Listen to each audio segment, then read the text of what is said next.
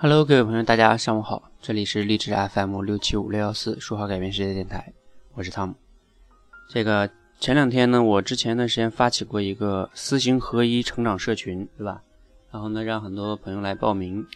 然后呢，我们这里边有个社群的伙伴呢，叫小柯，然后他就来申请来加入我们这个成长计划。他就写了一个他个人的成长计划。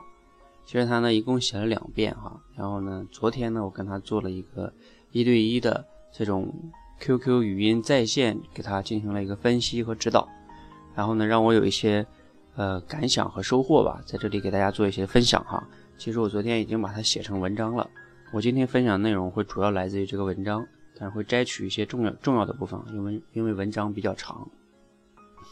它是这样的哈，就是说，嗯，他是在二十一号呢就写给了我第一次的这个成长计划。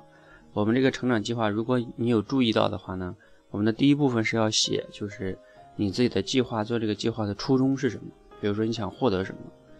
那这个小柯呢就说他初衷呢就是想去获得这个好的口才啊，然后当然也不能慢慢的去，不能为了练口才而练口才哈。然后他就举了个例子，他说像初中的时候他特别迷恋一些东西，比如说这个中央十套里的这个一些科教频道啊，一些知名人士的讲座的知识啊，恨不得把每一句话都给记录下来，一个字都不落下。然后呢，要要还要用做笔记本做笔记什么的，然后等等等等等等。所以他说他的初衷就是要把自己学到的知识去应用起来。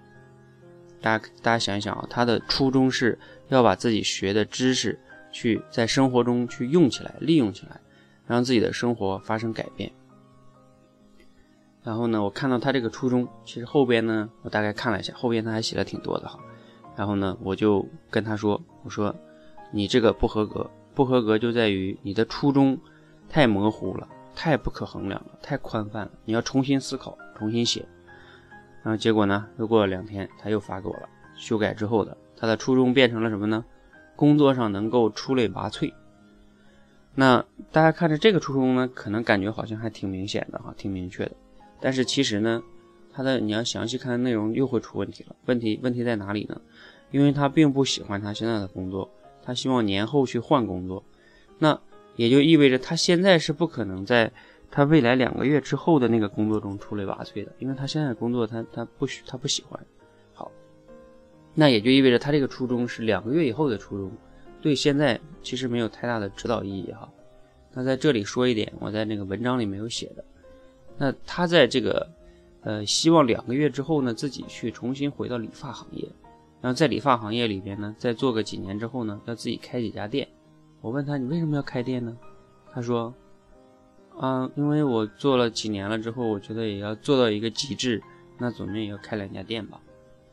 然后我说你做理发行业做到极致，怎么就能叫开店就叫你做的做到终点了呢？我说好多人开店要么就死了，要么就是不死不活的。我说你要是做理发行业，你真正想成为一个专家，还想成为一个老板呢？他说。嗯，我想成为一个专家，我想把这个一件事儿做做好。我说，那你想成为专家的话，其实你应该是想成为一个就是越来越优秀、越来越卓越的一个这个造型师才是对的呀。然后又跟他分析了一下造型师需要哪些能力，等等等等等等。其实你看，发现他的这个初衷根本就是有问题的哈。这个是我昨天没在文章里写的，在这里给大家分享一下哈。那我们回过了头来说他这个。呃，这个初衷哈，第二次的这个初衷为什么还是不行？因为，比如说在工作中出类拔萃，还是没有一个近期的一个目标去达成。那没有目标的话，他所有的学习啊，今天学点这个，明天学点那个。你看他这个计划里边哈，我给你读一点他的计划，特别多的计划。然后比如说，呃，每天写一看一篇文章，然后写一个思考，把思考写下来，然后呢要写出文章，锻炼写作能力和思考能力。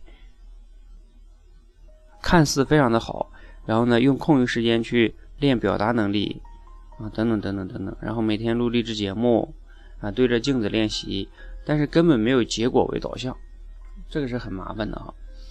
所以呢，这一次呢，我说你的你的这个计划依然不合格哈。我们做了长达一个小时的这个呃沟通之后啊，然后我发现了他有个致命的问题，什么问题呢？就是说，因为小柯这个人哈，他首先呢，有的人可能。我已经传过他的节目哈，他是个很有毅力的人啊，他一路在一年差不多都跟我练习口才有小快一年的时间了。那他乐于助人，然后呢也很有坚持力。这一路他一直在坚持练习。然后呢，这个他觉得他不学习，那每天就像自己在犯罪一样啊，他自己就觉得非常自责。如果他不学习的话，好，那你是不是感觉他也很爱学习，很很上进呢？其实有很多时候我们自己也有过类似的体验，就觉得哎，我要学习了，我心里面就会好受点，我就觉得今天不太空虚一点。然后呢，但是他的最大的问题在于，就是说他的初衷不明确，目标也很模糊，他不知道他为什么学习。我给他举了一个例子，我说就像一个家庭那个机器人一样，这个主人呢没有给他下一个明确的目标和命令，说你今天要要在家里边把什么家务给做了。结果这个机器人说，机器人比如说也懂一定的人性，他说，哎呀，那你看主人把我买回来了，哎呀，主人每天还得给我充电，给我保养，那我为了报答主人，那我这个主人虽然没有说，但是我要干活。啊！我要把家里的这个衣服给洗了，我要把玻璃给擦了，我要把这个，嗯，饭给做了，等着晚主人晚上回来吃。哎，他认为，你看我这么勤劳，我肯定是为主人好啊，对不对？主人肯定会夸赞我的。但是他忘了，主人呢，首先主人那个衣服是非常名贵的，他是不能用洗衣机洗的，也不能用手洗的，他一定要放到干洗店去洗的。结果他干了一件坏事情。他也不知道主人今天晚上是有聚餐的。主人之所以没让他做饭，是主人今天晚上根本就不回来吃饭，所以他做了饭给谁吃呢？他自己也不吃。好，我举这个例子是什么意思呢？就是说，干了一些无用功，然后呢去画蛇添足。这个主人像什么呢？就像我们每个人的这个，就是内心的目标和初衷一样，它是指导我们一天该做什么的行动方针。如果没有初衷和目标的人呢，他就会用那些比如说常见的爱学习啊、爱上进、有正能量这等等一些行为去麻醉自己。就像一个人很空虚的时候，他会像吸毒一样去麻醉自己。其实呢，你是在自欺欺人，自己就像一个行尸走肉一般，不知为何而活，每天在那瞎忙。所以呢，我说了一句话哈，你们都要明白一句非常重要的话，就是爱学习本身没有错。但是呢，你胡乱的学习就有错了。